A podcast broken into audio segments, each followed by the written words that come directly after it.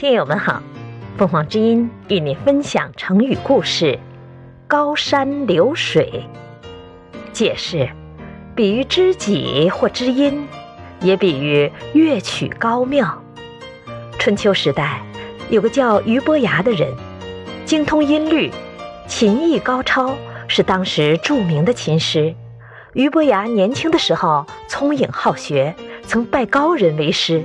但他总觉得自己还不能够出神入化地表现对各种事物的感受。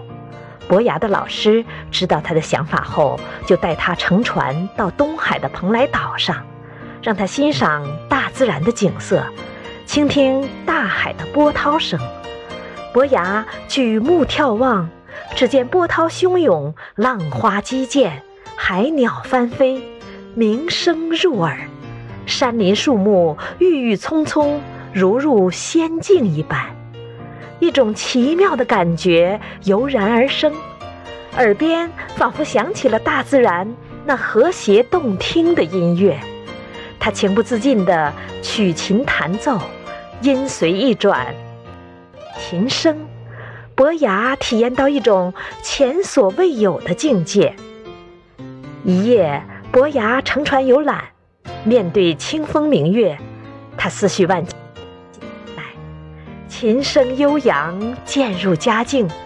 忽听岸上有人叫绝，伯牙闻声走出船来，只见一个樵夫站在岸边。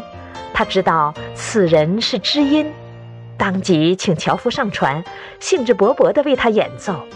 伯牙弹起赞美高山的曲调，樵夫说道：“真好，雄伟而庄重，好像高耸入云的泰山一样。”当他弹奏表现奔腾澎湃的波涛时，樵夫又说：“真好，宽广浩荡，好像看见滚滚的流水，无边的大海一样。”伯牙兴奋极了，激动地说：“知音，你真是我的知音呐！”